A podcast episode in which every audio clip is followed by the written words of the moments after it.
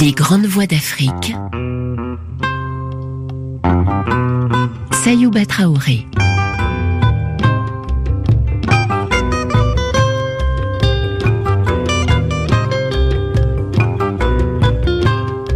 Commençons cette troisième semaine des grandes voix de la littérature africaine avec René Marin, l'auteur du livre Batouala en 1921, qui raconte la vie d'un village de Lubangishari, l'actuel Centrafrique. Premier français à recevoir le prix Goncourt en 1921 pour ce livre, René Marin est considéré comme le précurseur de la littérature de la négritude, même si l'auteur lui-même a pris ses distances avec ce mouvement mené par Senghor et Césaire.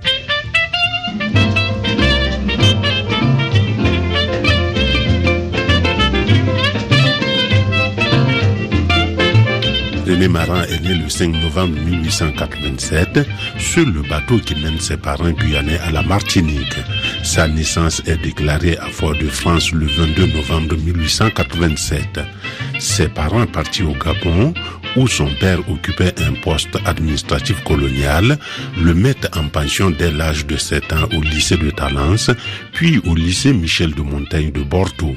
Il y rencontre Félix Eboué.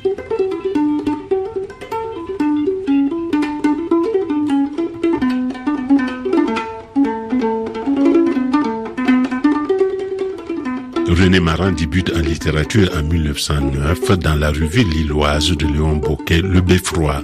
Il quitte Bordeaux en 1910 après des études de droit et devient administrateur d'outre-mer en Ubangi-Chari en 1912.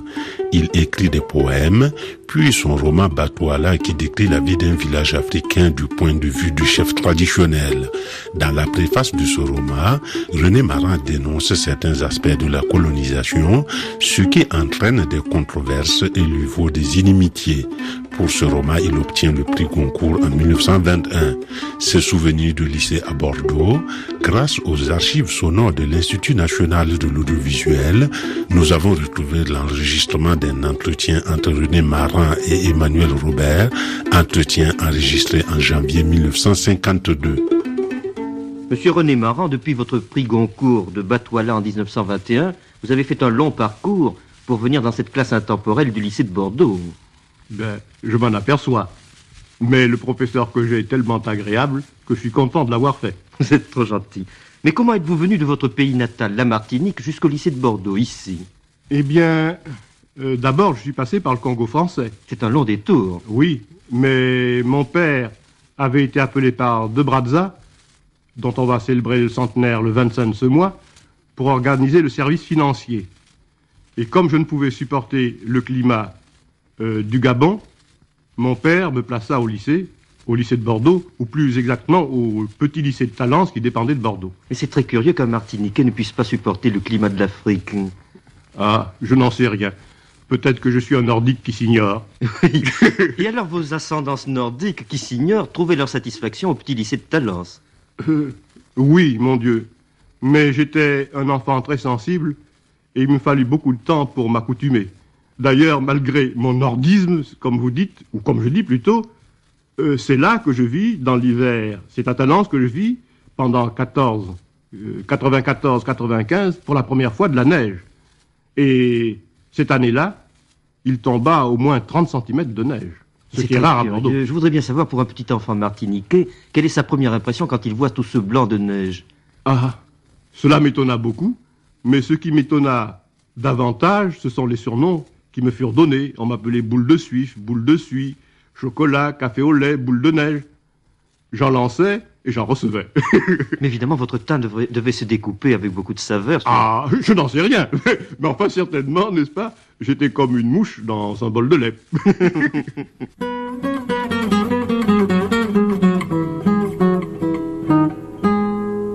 Comment était-il ce petit lycée de Talence? Oh, il m'a toujours semblé merveilleux et maintenant, avec le recul de l'âge, il me paraît plus merveilleux encore. C'était un très grand lycée, mais situé en pleine campagne. Et il y avait un parc où, pendant les vacances, quand je restais, je jouais au sioux sur le sentier de la guerre. Ce parc était rempli de pins, de sapins, de chênes, de marronniers, euh, d'ormes, enfin de toutes sortes d'arbres. Et il y avait des fougères, de la mousse. J'a- J'attrapais ce qu'on appelait des capricornes et des capricornesses. C'était des cerfs-volants. Les cerfs-volants, avec le corselet desquels euh, je faisais des nœuds de cravate. Mais vous auriez dû avoir une vocation de naturaliste. Oh, pas du tout. Vous non. devriez être un second Monsieur Fabre. Non, non, non, non. Je lisais alors, quand j'étais tout seul au lycée, des romans d'aventure, et puis Les Trois Mousquetaires, Le Bossu. C'est du reste là que me vint l'envie de devenir un grand escrimeur, car j'étais un, un assez solide escrimeur. Vous ne faites plus d'escrime maintenant Je ne peux plus. D'abord, c'est trop cher, et puis je fais de l'hypertension. Est-ce que l'escrime ne pourrait pas la résoudre, cette hypertension? Oh, je n'en sais rien. Et puis, quand je fais du sport, je me dépense tout entier. J'étais un gaillard capable de rester une heure et demie sur une planche, n'est-ce pas, à faire de l'escrime. Et très animé. Il m'est arrivé de faire depuis 1938, euh, ou même euh, un peu après, de l'escrime. Tout de suite, je m'anime, je m'essouffle, je, je deviens monsieur terrible, bien que je sois pourtant un monsieur très tranquille.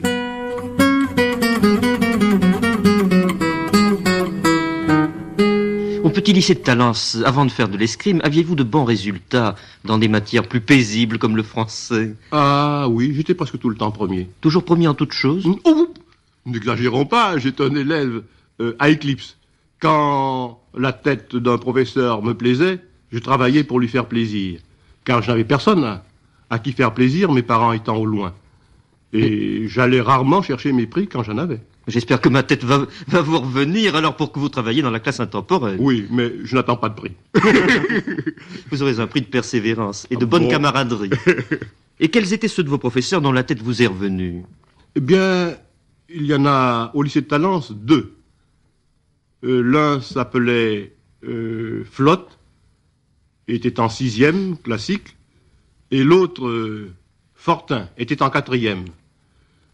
Monsieur Flotte nous a appris à notre petite classe, car nous n'étions que quinze, le latin dans la joie. C'était réellement un plaisir que de travailler avec lui. Malheureusement, il n'est pas resté très longtemps avec nous, mais je crois que ce début dans le latin avec lui nous a suivis pendant presque toutes nos années de lycée. Comment Ah. se manifestait cette joie, cette joie latine Il nous faisait apprendre des mots latins, beaucoup de mots latins dans Bréal et Bailly. Et nous devions, pendant sa classe, dans la mesure du possible, parler aussi latin que possible. Et, et véritablement, nous nous appliquions parce que ça nous plaisait à tous de faire quelque chose dans ce genre-là. C'était si nouveau. Au lieu d'apprendre ces choses, vous savez, dans les livres, et puis de les réciter, nous mettions en application ce que nous apprenions dans les livres ou ce qu'il nous apprenait lui-même. Il devait parsemer tout cela de joyeuses anecdotes. Euh, non. Autant qu'il euh, me souvienne, il nous apprenait la vie des latins, n'est-ce pas? À propos de... euh, Parce que naturellement, nous avions commencé à traduire le De Viris Illustribus avec cela, n'est-ce pas? Alors, à propos de ceci ou de cela, il nous contait, oui, des anecdotes, mais sur la vie des latins. Et tout cela nous intéressait, surtout qu'à cette époque-là, jeunes comme nous l'étions, notre cerveau était une cire malléable. Je crois qu'il l'est encore pour vous. Et Monsieur Fortin, que faisait-il Monsieur Fortin, lui, euh, a continué à nous apprendre le, le grec et le latin, mais il me souvient que nous, nous- que nous moquions beaucoup une infirmité qu'il avait, car de temps à autre, on le voyait se précipiter sur la porte de sortie, n'est-ce pas, la porte de la classe, et il allait uriner dehors, car il avait une maladie de vessie. Et impitoyable comme sont les enfants, comme sont les enfants, nous nous moquions de lui, nous, moquions, nous le moquions beaucoup. Oh, C'est un peu méchant, ça. ne- Oui, mais nous l'aimions bien quand même. J'espère ne pas être atteint de ce travers, car votre ironie ne me manquerait pas. Oh, mais la vôtre vaut, vaut certainement plus que la mienne.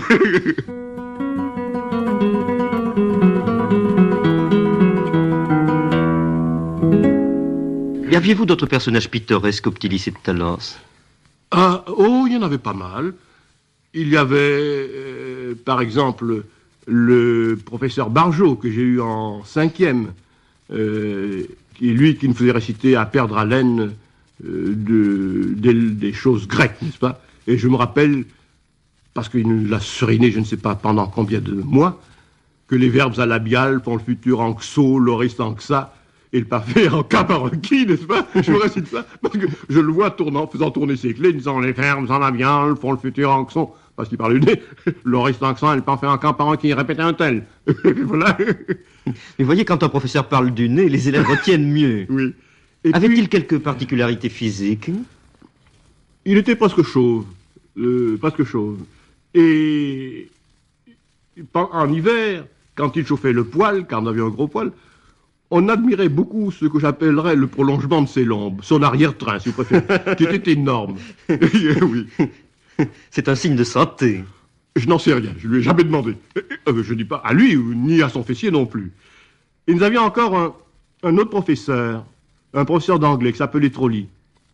C'était un monsieur qui avait la main leste. Et quand on récitait mal, il arrivait vers vous d'un petit air bénin en disant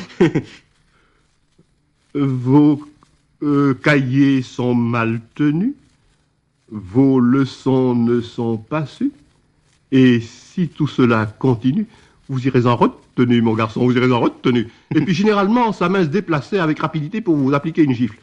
Mais il renonça assez vite à ces procédés, parce qu'à plusieurs reprises, sentant la gifle venir, mes camarades ou moi, nous, on plongeait la tête, n'est-ce pas, aussitôt il se tapait contre un mur ou n'importe quoi. le, père- le père Trolli. Vous savez que ce sont des pratiques formellement interdites dans l'université. Je sais, oui, mais enfin, on était si loin, on était à la campagne. C'est pour cela que dans cette classe intemporelle, je n'oserais jamais porter la main sur vous. Vous êtes donc resté au petit lycée de Talence sans doute jusqu'à la quatrième. Jusqu'à la quatrième. Oui, c'est l'usage dans les petits Oui. lycées. Et puis alors, je suis passé au lycée de Bordeaux, C'est ça où nous sommes en ce moment, à partir de la troisième. à partir de la troisième. Mais cela a dû faire un grand changement pour vous, de passer de la campagne à la ville. Oui, mais je préférais la campagne. Parce que euh, je crois que le lycée de Bordeaux était une ancienne caserne. En tous les cas, euh, il en avait tout l'air. Il en avait tout l'air de haute muraille, n'est-ce pas? Les bruits de la ville nous parvenaient assourdis. C'était so- C'était sombre, c'était triste. Et véritablement, euh, c'était oppressant. Je garde un très mauvais souvenir du lycée de Bordeaux. Et alors que je suis allé voir à trois ou quatre reprises le lycée de Talence, le lycée de Bordeaux, il faut bien que ce soit une classe, une classe intemporelle pour qu'ils reviennent. C'est pour cela que je suis d'autant plus touché de vous avoir, et de vous voir souriant même. ah, euh, je porte le nom de marin. Alors il faut bien que je sois souriant. Ce qui devait être assez douloureux pour vous, c'est de ne jamais voir vos parents. Tous les trois ans. Tous les trois ans? Tous les trois ans seulement. Et j'ai perdu euh, l'un de mes frères, Maurice, au lycée de Bordeaux, le jour même où l'on célébrait le centenaire de cet établissement. Oui, c'est extrêmement triste. Et malgré cette espèce de, de solitude, d'exil, aviez-vous de, de beaux résultats tout de même? Qu'est-ce que vous appelez les résultats? J'appelle de beaux résultats des- de ces places de premier que l'on obtient quelquefois. Ah, de temps à autre, quand le professeur me plaisait, si le professeur me plaisait, je travaillais avec lui pendant l'année. S'il ne me plaisait pas, je ne faisais absolument rien. Alors, on a eu des résultats surprenants. Je pouvais avoir un premier prix de français, un premier prix de latin, une année, puis j'étais dans le 33e l'année suivante parce que le professeur ne me plaisait pas du tout. Ce ne sont pas des palmarès, ce sont des courbes de fièvre. Oh, je n'avais pas la fièvre. Ou si j'avais la fièvre, c'était plutôt de m'en aller le plus rapidement possible. Parce que réellement, le lycée et le pensionnat, je ne sais pas si vous avez connu cela, l'internat, c'est quelque chose d'abominable. Oh oui, c'est terrible. Euh, Sauf dans la classe intemporelle, évidemment, où nous sommes tous externes. Ah, bon, tant mieux, bon Dieu, je vais en profiter, je m'en vais. Mais tout de même, avez-vous retenu Alors nous allons revenir toujours au même problème, les têtes qui vous reviennent, en somme. Quelles sont les têtes qui ont, qui ont eu le bonheur de vous revenir de la troisième à la philosophie? Oh ben, il y en a, y en a une, celle de mon professeur de seconde, qui est resté mon ami, Monsieur Lambinet, qui est un homme absolument remarquable. Et je me rappelle que, pour l'avoir lu, pour l'avoir su, que trois ans avant de prendre sa retraite, il a eu trois admissibles anormales, le premier, le second et le cinquième. Ça, c'est magnifique. Oui, et c'était un tellement brave homme. C'est un tellement brave homme. Il avait une barbe fluviale, blonde. Je me rappelle quand il est entré pour la première fois, euh, sa première entrée en classe, euh, en octobre, quelle année, c'est loin, je me rappelle plus. Il y avait du bruit. Alors, prenant sa barbe de fleuve, il dit Je suis comme Neptune qui apaise les flots. ça ça m'avait plu. Et ça m'a plu dès le début, n'est-ce pas? Je me suis dit Ce type-là, il est bien. Et surtout, surtout dans un grand port de France. Oui. une image qui s'imposait. Oui, oui. Une image maritime. Et vous rappelez-vous le sujet de quelques-uns de ces devoirs de français? Euh, Parce qu'alors là, vous devez avoir des trous extraordinaires suivant vos mouvements de passion. Vous devez vous rappeler le sujet d'une année, puis plus de souvenirs pendant trois ans. Il y a, je sais qu'il avait donné une fois un sujet sur Ronsard, montant, euh, disant que dans lequel la France était comme un tout petit enfant. Je ne me rappelle pas exactement ce que c'était, mais je sais que je lui ai fait 150 ou 200 vers là-dessus. Et il m'a donné 20 sur 20. Mais Neptune a dû être content. Et il m'a dit que c'était la première fois que ça lui arrivait dans sa carrière. Et je sais que ça ne lui est jamais arrivé depuis. D'ailleurs, mon devoir était euh, corrigé, qu'il me rendit, n'est-ce pas, était curieux, parce que il avait eu des remords, des repentirs. Il avait mis 19, trois quarts, 20, effacé. Finalement, il a remis 20. oui, il hésitait entre la oui, perfection oui, et... oui. Et ça m'est arrivé d'ailleurs deux fois dans sa classe, avec, euh, dans sa classe, d'avoir 20 sur 20. Vous n'avez pas gardé quelques lambeaux de ces vers qui ont, qui ont valu 20 sur 20 Non, oh non, j'ai dû prêter ça euh, ou donner ça à mes parents, je n'en sais rien. Et les parents, ça n'a aucun soin. oui, évidemment. Et en dehors des, en dehors des professeurs, y avait-il de ces chers répétiteurs tellement pittoresques? Oui, Et j'en vois trois. Il y a d'abord un pion qui s'appelait Chassin, qui était tout petit. On ne peut pas dire barbu, il était poilu partout. Il était barbu de partout. Euh, Barbu, oui, mort au barbu. Et puis, il y avait son camarade, avec, on le voyait toujours, ils étaient inséparables, n'est-ce pas Qui s'appelait Pérouton.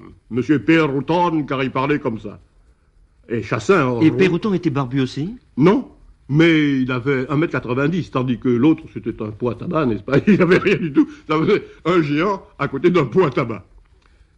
Et c'était un humoriste, Pérouton. Chassin, euh... Comment l'appelais-je Je ne me rappelle plus déjà ce nom. Chassin. Non, non, c'est pas, c'est pas Chassin qui s'appelait celui-là. Chassin, c'est un autre. ça. Enfin, nous dirons le, le barbu. Oui, le barbu. Quant à Chassin, c'était un petit homme, barbu aussi, mais méchant comme la gale. Et, mon Dieu, on fit certains chahuts dont, si vous le voulez bien, je vous en rencontrerai un. Il nous avait mécontentés tous, à la suite de je ne sais quoi, et nous avions convenu de faire un chahut original. Ce chahut devait se passer au dortoir. Je ne sais comment vous raconter ça. Il était entendu, le dortoir comportait une centaine de lits, qu'à un moment donné, au moment de nous coucher, dans le silence le plus religieux, l'un de nous devait se mettre à uriner, et qu'à ce bruit, nous devions tous nous mettre à uriner. Effectivement, nous entrâmes au dortoir dans un silence tel que s'il y avait eu une mouche, on l'aurait entendu voler.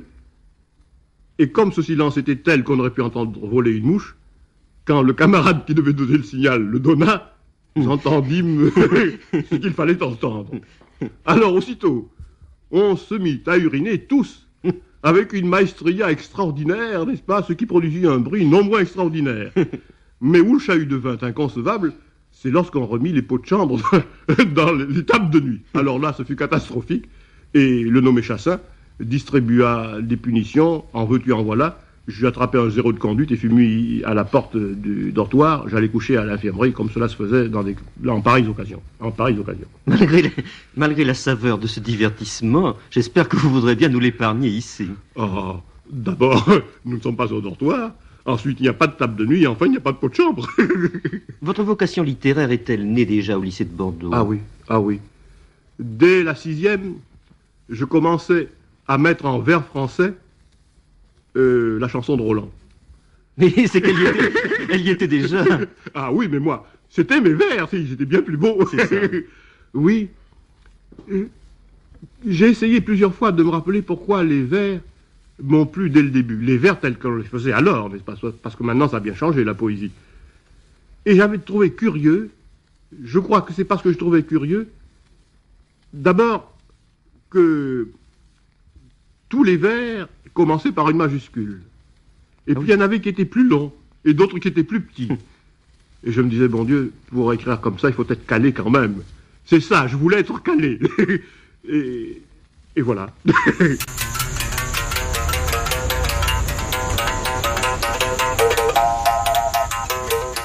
une vocation littéraire née dès la classe du sixième.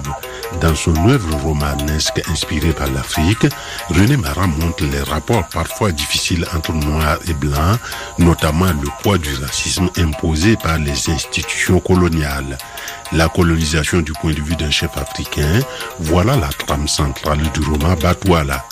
En l'occurrence, il s'agissait de la vision d'un fonctionnaire entier du ministère des colonies. Le grand chef Batouala ne peut plus dormir comme avant dans la quiétude de la brousse. De nombreux soucis l'empêchent de rejoindre le doux feu intérieur du sommeil. Ses fonctions rituelles, la proximité des chasses, l'éloignement manifeste de sa femme et surtout cette sourde rumeur qui répète que l'homme blanc accable l'homme noir et le traite moins bien que son chien. Batouala pourra-t-il encore vivre heureux au bord du grand fleuve Nubangui ses origines antillaises ont-elles favorisé une meilleure compréhension de l'Afrique et des indigènes? Les archives radiophoniques de l'INA ont bien voulu nous communiquer l'enregistrement d'une interview de René Marin, entretien qui a eu lieu en février 1962. Précision importante, car il faut écouter un tel entretien en gardant à l'esprit que c'était l'époque où l'on parlait de l'Union française dans les milieux politiques et de négritude dans les cercles littéraires. Nous avons le plaisir d'accueillir aujourd'hui à notre studio le célèbre écrivain René Maran, à qui nous allons poser les questions que nos auditeurs connaissent déjà. Euh, pouvez-vous nous parler, pour commencer, de la formation que vous avez reçue à tous les points de vue, au point de vue religieux, au point de vue social, au point de vue familial, et des études que vous avez faites? Je préfère vous parler de mes études, qui répondront implicitement aux questions que vous m'avez posées. J'ai été élevé à Bordeaux, et j'y ai fait des études classiques. Je me rappelle, du reste, avec émotion, qu'à plusieurs reprises, j'ai eu le premier prix de français et le premier prix de version latine. Sur un nombre de 62 élèves, ce qui vous dit que quand même, dans ma jeunesse, je valais quelque chose. Mais est-ce que vous êtes né à Bordeaux? Non, je suis né à Fort-de-France, Martinique. Je suis venu à Bordeaux à l'âge de 4 ans et demi, et pour ainsi dire, je n'ai jamais quitté Bordeaux que pour venir à Paris, car je ne compte, je compte pour rien les 13 années de fonctionnariat euh, que j'ai faites en Afrique équatoriale française. Enfin, pour le moment, avant d'en arriver là, nous parlons de vos études. Et vous avez fait vos études primaires et secondaires à Bordeaux, et avez-vous fait des études à Paris? Non. J'ai eu mon baccalauréat comme tout le monde, et je me suis arrêté là je dois vous dire qu'au moment où j'ai cessé de faire des études, j'étais pris tout entier par le sport, le sport qui commençait à être en vogue en France, et je jouais en équipe première de rugby, comme on disait alors, au sport athlétique bordelais, et je faisais beaucoup d'escrime. Et l'année où je suis parti pour l'Afrique équatoriale, je m'entraînais pour le championnat de France de fleuret. Et quand vous êtes parti en Afrique équatoriale, c'était... Était-ce... Euh, pour un travail personnel ou avez-vous été envoyé là-bas par l'administration euh, Mon père était un haut fonctionnaire et un passionné de l'administration. Il aurait voulu que je marche sur les traces euh, qui étaient les siennes. Selon lui, l'administration coloniale était une très belle chose. Pour moi, ça a été autre chose qu'une très belle chose. Et sur le plan personnel, pouvez-vous dire qu'à un moment quelconque de votre vie, vous avez eu conscience qu'il y avait soit une fusion, soit une lutte entre des tendances contradictoires, entre votre formation purement française occidentale et votre hérédité africaine ou guyanaise? Mon Dieu, non. J'ai toujours vécu en France. N'oubliez pas que la Martinique et, la Guadeloupe et la Guyane sont des colonies qui ont trois siècles de France en eux et derrière eux. Par conséquent, lorsque je suis parti pour l'Afrique, je suis parti avec un esprit français, un cœur français, une âme française. Ou peut-être est intervenue mon, mon hérédité, c'est dans la façon de sentir la nature, dans la façon de sentir les hommes, de les comprendre. Je crois en effet avoir mieux que d'autres, mieux que des Européens, compris et senti des choses obscures et qui me revenaient euh, comme dit Henri de Régnier dans un de ses vers, de plus loin que moi-même. Des choses qui m'étaient étrangères et ne m'appartenaient pas, et qui m'appartenaient quand même, parce que je les portais en moi sans le savoir. C'est en cela peut-être qu'il y a cette fusion dont vous me parlez. Et maintenant, pouvez-vous nous parler, caractériser les œuvres que vous avez publiées jusqu'à présent, qui sont très nombreuses, ou vos œuvres en préparation? Et quel message voudriez-vous qu'elles apportent sur le plan de l'Union française? Ma première œuvre n'a pas été, comme on le croit, une œuvre de révolte. D'ailleurs, quand on m'interviewe et qu'on me demande de me parler de mes romans, je dis euh, que mes romans n'en sont pas, ne sont pas des romans. Ce sont des procès-verbaux de constat. En effet, quand je suis allé en Afrique équatoriale, on parlait d'une Afrique équatoriale bonne pour Européens. Moi, j'ai vu l'Afrique équatoriale telle qu'elle est, telle qu'elle est encore. André Gide est allé après moi, l'a vue telle qu'elle est, dans Voyage au Congo. Euh, ces jours-ci, Jean Guéhenno est allé à l'Afrique occidentale, il a vu l'Afrique occidentale telle qu'elle est. C'est depuis que je suis passé par là, je dis je, qu'on ne présente pas une Afrique noire conventionnelle, mais une Afrique noire se rapprochant autant que possible de la vérité, de la réalité. Donc, quand j'ai écrit Batouala, j'ai voulu montrer l'Afrique telle que je la voyais. On a contesté avec euh, âpreté, méchanceté tout ce que j'avais dit, et pour démontrer que je m'étais trompé, on s'est mis à étudier ce que j'avais vu. On a été obligé de reconnaître que je n'avais fait que dire la vérité.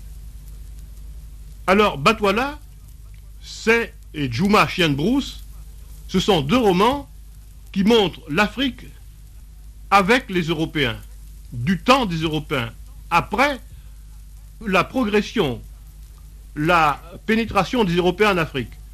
J'ai écrit un troisième ouvrage qui s'appelle Le livre de la brousse, qui montre l'Afrique noire, ou du moins l'Oubangui-Chari, telle qu'elle était avant la venue des Européens. Et depuis, je n'ai fait que, je ne peux pas dire me répéter, puisque j'ai fait des ouvrages portant plutôt sur la faune et sur la flore africaine, mais contenant évidemment euh, des passages où je montre les Européens tels qu'ils sont, mais aussi les Noirs tels qu'ils sont. Parce que si je ne flatte pas les uns, je ne flatte pas les autres. Je répète encore une fois que mes romans ne sont pas des romans, mais des procès-verbaux de constat. C'est peut-être ce qui fait leur vérité et leur sévérité. Je crois que j'ai répondu aux questions que vous m'avez posées. Si vous avez pu ainsi constater et ensuite rendre compte dans vos romans, d'une part, de la vie des Noirs avant l'arrivée des Européens en Afrique et ensuite de leur vie après l'arrivée des Européens, croyez-vous qu'on puisse parler, ou qu'on pourra parler un jour, d'une civilisation de l'Union française, comme se créa, comme il exista une civilisation gallo-romaine? Mon Dieu, oui. Mais cela dépend beaucoup des Européens. Je pourrais même dire que cela dépend surtout d'eux. N'oubliez pas que le noir, quand il a vu le blanc pour la première fois, et cela est un fait général, parce que ça s'est passé aussi dans le Nouveau Monde, l'a considéré comme un dieu. Et il n'a dépendu que du blanc d'être toujours et partout considéré comme un dieu. Je crois que c'est avec le noir que le blanc français a le plus de chances de réussite. Mais encore faut-il qu'il veuille véritablement cette union. Union française. Oui, quand on le voudra. Mais il faut qu'il y ait la bonne volonté du blanc et la bonne volonté du noir. Et peut-être, à l'heure actuelle, un peu plus de la bonne volonté du noir que du blanc, parce que le racisme blanc a créé un racisme noir, il a créé ce que Saint-Gor, Césaire et d'autres de mes amis appellent la négritude. Négritude qui est une attitude plutôt raciste. Et qui est à l'inverse du racisme tel qu'on le considère euh, d'habitude. Je ne vois pas très bien ce que vous voulez me dire. Oui, je vous demande, que, que signifie négritude? Eh bien, c'est une position prise par les gens de couleur contre le racisme blanc. Ils revendiquent pour eux tous ceux qui appartiennent aux civilisations noires et ils essaient par la négritude de montrer ce que les civilisations noires apportent à la civilisation blanche et vous savez que cet apport est devenu de plus en plus considérable, du moins dans les arts. Qu'il s'est révélé en tout cas de plus en plus considérable, parce qu'il l'a toujours été. On ne s'en rendait pas compte. Et maintenant, quelles mesures pratiques préconisez-vous, croyez-vous qu'il soit possible de- d'entreprendre pour définir et répandre cet esprit de l'Union française? Bien, je vous ai parlé de bonne volonté, mais je crois euh, que cela dépend aussi des mariages interraciaux. Il est un fait indéniable. Les Européennes en France font infiniment plus pour l'Union française que les coloniaux à la colonie. Par conséquent, il dépend de la française de promouvoir cette Union française qui est une chose à faire, qui est une chose qui se fera, mais qui, comme toute chose humaine, se fera sans doute dans la difficulté.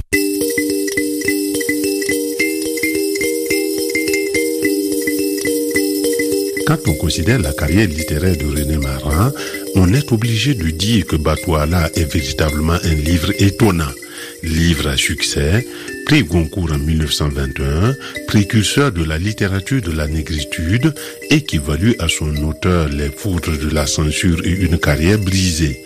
Il faut également souligner que l'auteur d'un tel livre est un administrateur colonial d'origine antillaise qui rejetait les thèses de la négritude. Et dans le même temps, le même homme insiste sur l'apport de plus en plus considérable de l'art nègre. À une époque où il semblait hasardeux de parler de pensée africaine même de culture africaine, une époque où l'on parlait de folklore et d'exotisme, nous avons retrouvé un entretien de René Maran dans la série Plein feu sur les spectacles du monde, entretien enregistré en janvier 1950, où il est question d'art noir et de véritable art nègre. Monsieur René Maran, il semble que vous soyez tout désigné par votre érudition en ce qui concerne l'art noir pour nous faire remonter aux sources mêmes de cet art et pour nous donner tout d'abord votre opinion personnelle sur une question qui vous est à la fois si chère et si familière. Familière, c'est peut-être exagéré. Vous me posez en effet une question que je ne me suis jamais posée.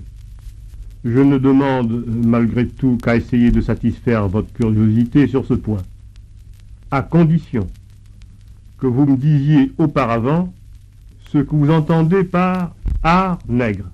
Tout ce qui touche aux valeurs euh, euh, intellectuelles et religieuses noires. Le mot art est si vaste, madame. Il y a l'art littéraire noir, l'art musical noir, l'art chorégraphique noir, la sculpture noire, l'art thoracique noir, qui a poussé tant d'obscurs artisans à ciseler le bois, l'ivoire et les métaux. Mais c'est bien de tout cela que je compte que vous nous entretiendrez. Très rapidement, je le sais, parce que nous avons très peu de temps. Bien, puisque nous sommes sur ce point, laissez-moi vous dire que nul n'ignore aujourd'hui que le noir est divers, comme l'européen, qu'il a traversé, comme l'européen, plusieurs civilisations, et que la traite des nègres a transporté au-delà des océans, transplanté et raciné ailleurs, pendant trois siècles, près de 30 millions d'êtres humains arrachés au continent noir. Il résulte de ce rapide condensé d'histoire que le noir euh, étant moins que jamais un, son art ne l'est pas plus que lui. Quelque chose rapproche cependant euh, le noir, d'où qu'il vienne, du noir. C'est, dans sa danse et sa musique, le rythme qui est langage.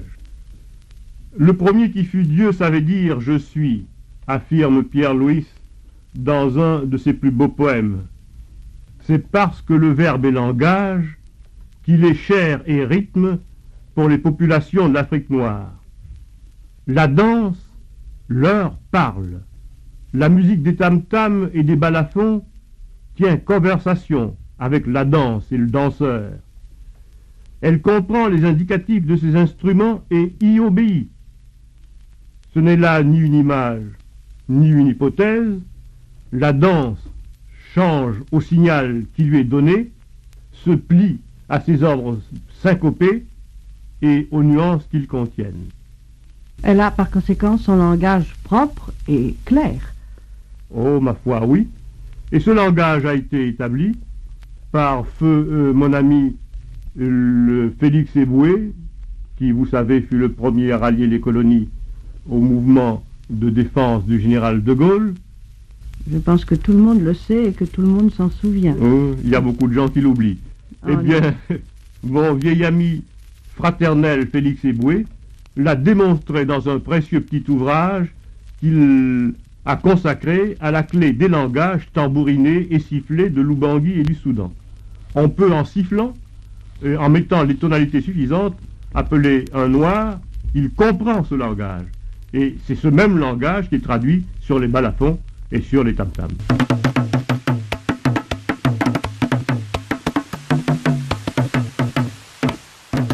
Mais la danse et la musique ne sont pas seules caractéristiques d'une race. Vous l'avez d'ailleurs dit tout à l'heure. D'autres arts interviennent qu'elles marquent profondément.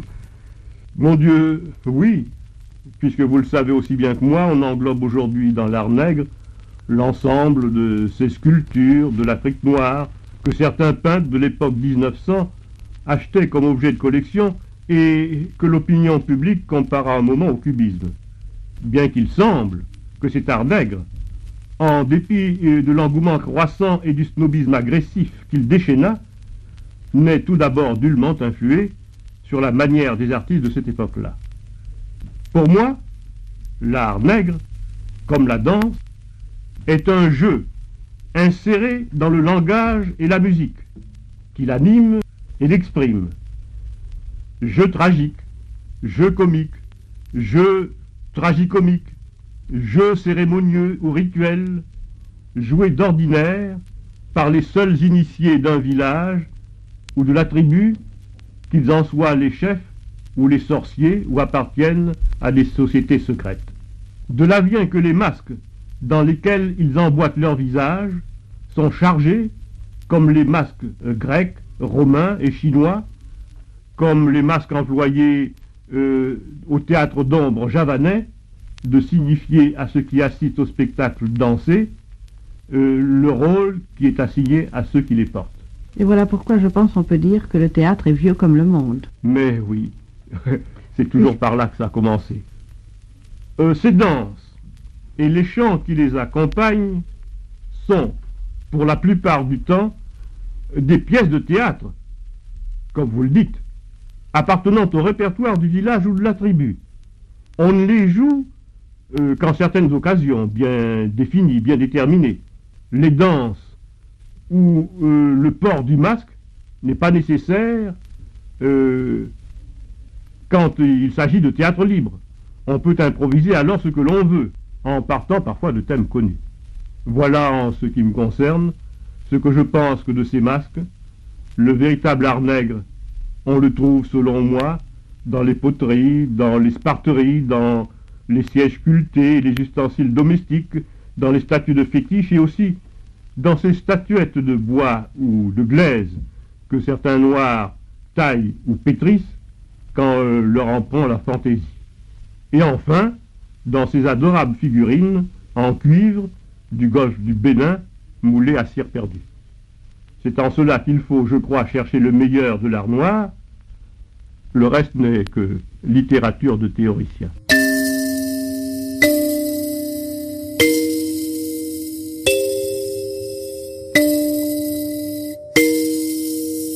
Considérant lui-même comme d'abord un poète, René Marin a d'abord publié La vie intérieure, un recueil de poésie en 1912, avant le roman Batouala en 1921. Toutes ces œuvres parlent de richesse culturelle du nègre et de diversité culturelle du continent africain, même si un jugement sans appel dit que les indigènes, même les plus évolués, ne savent pas encore traduire aux Européens la richesse de leur pensée. Dans les archives de l'INA, nous avons retrouvé un enregistrement de septembre 1950, enregistrement dans lequel René Marin évoquait la mission civilisatrice du colonisateur. Nous avons au micro l'écrivain René Maran, prix Goncourt 1921 et lauréat de l'Académie française, dont l'œuvre littéraire s'étend sur plus de 40 années. Il a, par ses articles, par ses livres et par ses conférences en France, à l'étranger et dans les pays d'outre-mer, conquis un très large public. Peu de carrières littéraires présentent une unité aussi nettement marquée que celle de René Maran.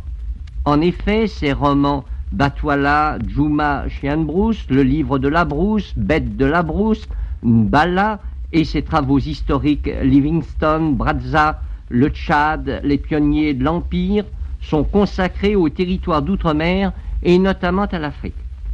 Monsieur René Maran, doit-on attribuer ce fait à votre origine ou aux circonstances? On doit, selon moi, les attribuer bien plus aux circonstances qu'à mes origines. Celles-ci, compte tenu des mystérieuses lois de l'hérédité, m'ont sans aucun doute permis de mieux comprendre, de mieux sentir et surtout de mieux traduire qu'un Européen la vie de la brousse, la vie de l'Afrique que j'ai connue. Mais ce sont les circonstances qui m'ont contraint à devenir ce que je suis devenu.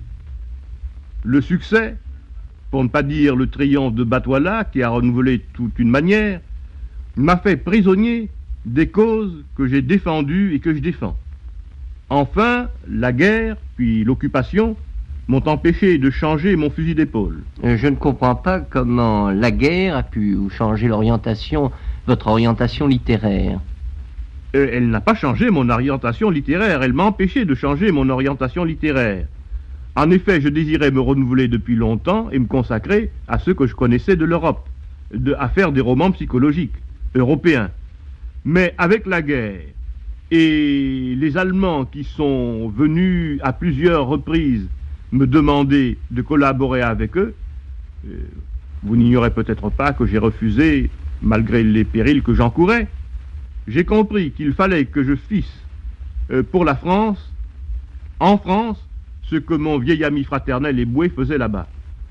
Alors j'ai écrit des œuvres qui, toutes, selon moi, ont démontré aux Allemands que la France savait coloniser et qu'elle était fière de ceux qu'elle élevait à son niveau intellectuel.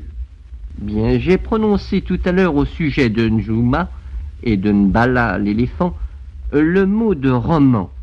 Et pourtant, l'intrigue y tient si peu de place que je me demande si vous, vous les considérez vraiment comme des romans. Je les considère comme des romans, mais comme des romans spéciaux. L'intrigue de mes romans est en effet plus complexe qu'il n'y paraît. Euh, ceux-ci, euh, ces romans, qu'on m'excuse de le dire, sont darwiniens ou plutôt anthropogéographiques. La brousse, les éléments, les hommes et les fauves qui les entourent y vivent d'une vie unanime. Les mœurs et coutumes des hommes noirs sont, en quelque sorte, fonction de la terre, du continent qui les a formés. Ces mœurs, ces coutumes et ces animaux agissent et réagissent les uns sur les autres. Tel est du moins le sentiment que je cherche à communiquer à mes lecteurs. Mon roman est d'un seul tenant et, et c'est ce qui fait son unité et peut-être à la fois sa complexité qui n'est pas visible pour tout le monde. Eh bien, euh, quelle est ou quelles sont celles de ces œuvres que vous considérez comme les plus représentatives de votre talent? Ces œuvres sont au nombre de deux. Il y a d'abord le livre de la brousse, qui est certainement mon chef-d'œuvre, puis Le cœur serré. Le livre de la brousse, véritable roman nègre, montre euh, mon côté réaliste, voire naturaliste. Le cœur serré véritable roman blanc, montre le poète que je crois être, que j'ai été et que je crois être toujours. En effet, il y a une partie de votre œuvre, moins connue me semble-t-il du grand public, euh, c'est votre œuvre poétique. Euh, Est-ce que vous pourriez nous en parler un peu? Euh, Je peux vous parler de mon œuvre poétique avec d'autant plus de facilité que les deux premières œuvres que j'ai écrites sont des recueils de vers, La Maison du Bonheur et La Vie intérieure. Batoila est mon, est mon troisième ouvrage. Oui, on croit généralement que c'est le premier. Euh, Non. Mon œuvre poétique n'est connue que des milieux lettrés. Il n'empêche que euh, l'un de mes recueils de poèmes, le troisième, Le visage calme, a été tiré à 6000 exemplaires et qu'il est depuis longtemps épuisé. D'ailleurs, tous mes autres ouvrages, La Maison de Bonheur, La Vie intérieure et Les Belles Images sont eux aussi épuisés et euh, sont très appréciés des bibliophiles. Ils se vendent très cher. Il y a certainement outre-mer des colons, des administrateurs et surtout de jeunes intellectuels autochtones qui, ayant eu eux aussi l'occasion de surprendre la vie secrète de la brousse, rêvent au fond d'eux-mêmes de devenir, à leur façon, des René Marans. Euh, Je voudrais à leur intention vous demander quelles ont été vos méthodes de travail. Mes méthodes, euh, je n'en ai pas, ou plutôt elles sont très simples. Elles consistent à voir, à interroger, à écouter, à prendre des notes, à réfléchir sur ces notes, à rêver longtemps d'elles, car j'aime beaucoup rêver, c'est un de mes défauts, à établir un canevas détaillé, aussi détaillé que possible, de me faire une âme indigène, c'est-à-dire, si je peux m'exprimer ainsi, à me mettre dans la peau des régions dont je vais parler, et des populations que je vais dépeindre. Voilà. Par conséquent, euh, je ne sacrifie rien à cet exotisme qui a été euh, si longtemps à la mode, mais je suis résolument régionaliste. Dans une étude récente sur les écrivains d'outre-mer, vous faites allusion à ce propos à cette patrie intérieure que certains autochtones portent en eux, mais dont ils ne savent pas toujours nous ouvrir les portes dans leurs œuvres. À quoi attribuez-vous ce fait? Ce fait, selon moi, est dû à ce que la majeure partie des indigènes les plus évolués ne le sont pas encore assez. Ils ne pourront vraiment exprimer ce qu'ils ressentent, ce qu'ils ont en eux, et mettre le tout à la disposition de l'Europe que lorsqu'ils connaîtront toutes les subtilités de la langue à laquelle ils recourront pour traduire à l'Europe leurs secrets millénaires et les richesses de leurs secrets millénaires. Bon, Les Noirs de l'Afrique française, en général, n'en sont malheureusement pas encore là. Natura non fecit saltus, l'évolution culturelle non plus. Grâce aux archives sonores de l'Institut national de l'audiovisuel, nous étions en compagnie de l'écrivain franco-martiniquais René Marin, l'auteur du roman Batouala prix Goncourt 1921. Merci à la Sonothèque de Radio France Internationale, merci à l'Institut national de l'audiovisuel, merci à Eva Moscheski pour la réalisation. Demain, une autre grande voix de la littérature africaine, le franco-tunisien Albert Mimi, l'auteur des deux essais Portrait du colonisateur et Portrait du colonisé en 1957. À demain.